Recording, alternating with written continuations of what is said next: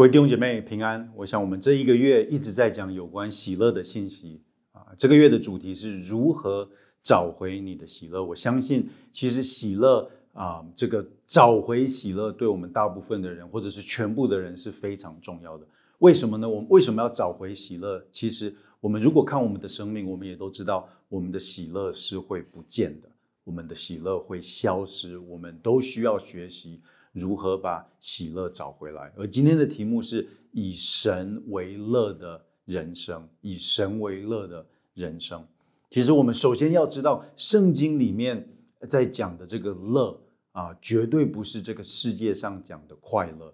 其实世界上讲的快乐跟圣经里面讲的喜乐是不一样的。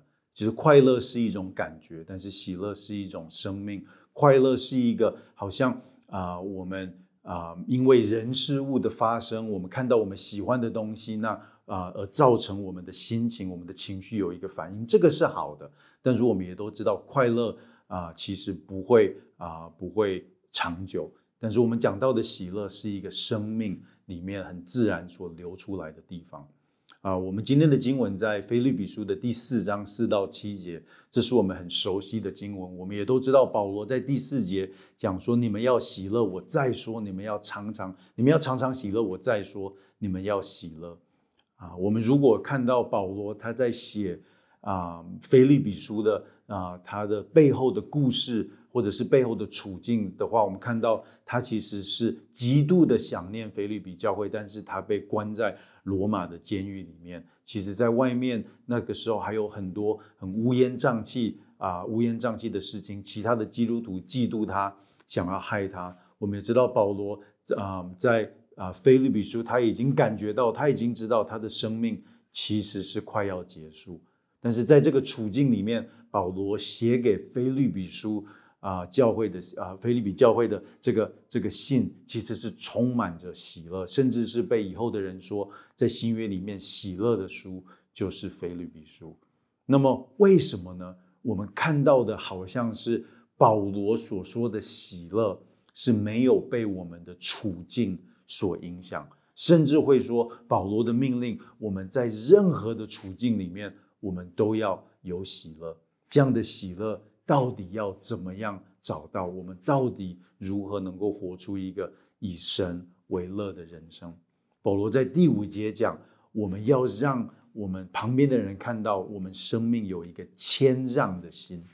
谦让的意思是把我们认为我们有的权利拿下来，我们不再把我们放在这个世界的中心。所以，一个喜乐的生命，首先的开始是我们要有一个放下。